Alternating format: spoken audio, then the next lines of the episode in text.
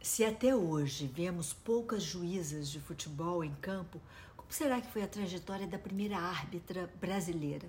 Leia Campos foi uma das primeiras árbitras profissionais de futebol do mundo e começou a carreira em uma época é, em que o futebol feminino era proibido por lei no Brasil. Para apitar suas primeiras partidas, ela precisou confrontar autoridades esportivas nacionais e internacionais, chegando a implorar ao presidente da República por ajuda. Leia, Leia Campos nasceu em 1945 em Abaeté, Minas Gerais, mas cresceu em Belo Horizonte. Apaixonada pelo esporte desde a infância, Leia jogava futebol com bolas de, de meia, improvisadas e, e sempre escondida, porque não apenas os pais dela e professores é, a impediam de jogar, mas a própria lei brasileira proibia o futebol feminino desde 1941. Mas Leia não era do tipo de se entregar, é, que se entregava fácil, né? Muito sagaz, ela foi entendendo que poderia participar é, do jogo de uma outra forma. As mulheres, abre aspas, hein? As mulheres foram proibidas de chutar a bola, mas a lei não menciona soprar apitos, disse ela.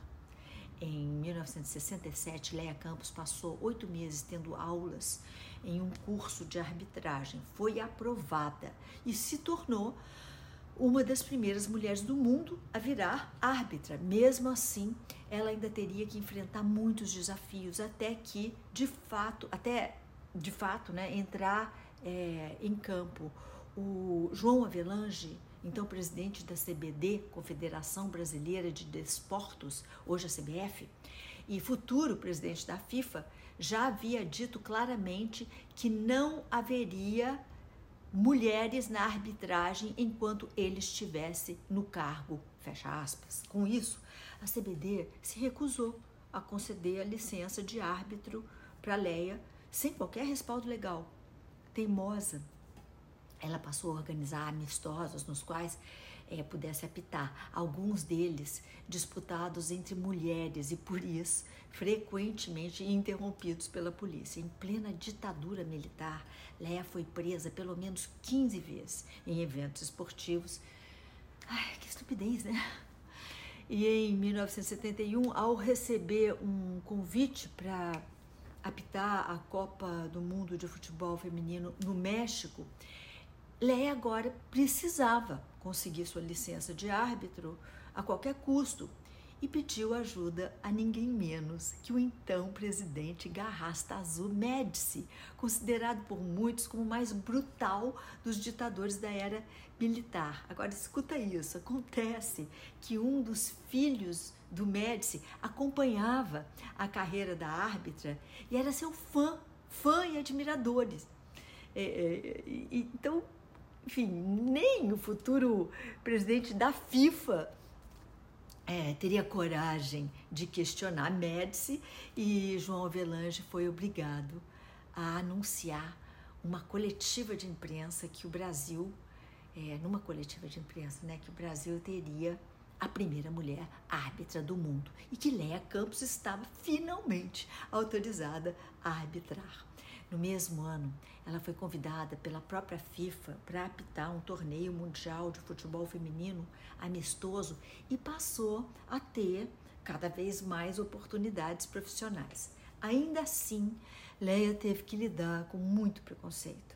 Foi ameaçada por dirigentes de times com arma em punho, veja só, importunada por, por alguns jogadores e torcedores e ridicularizada em charges e matérias jornalísticas que insinuavam que a sua presença excitaria os atletas. Veja só.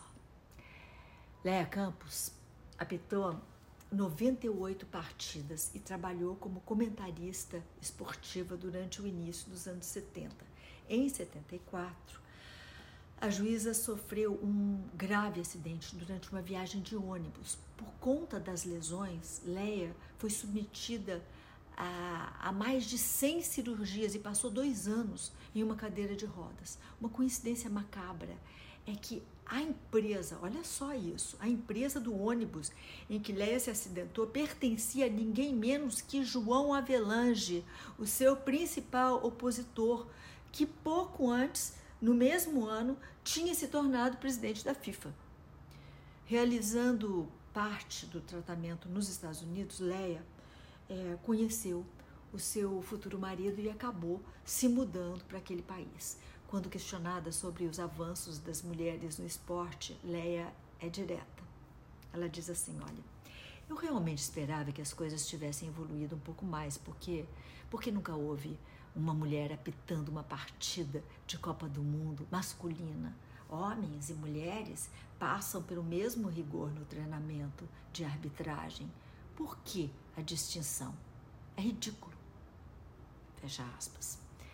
Leia Campos vive ainda hoje nos Estados Unidos.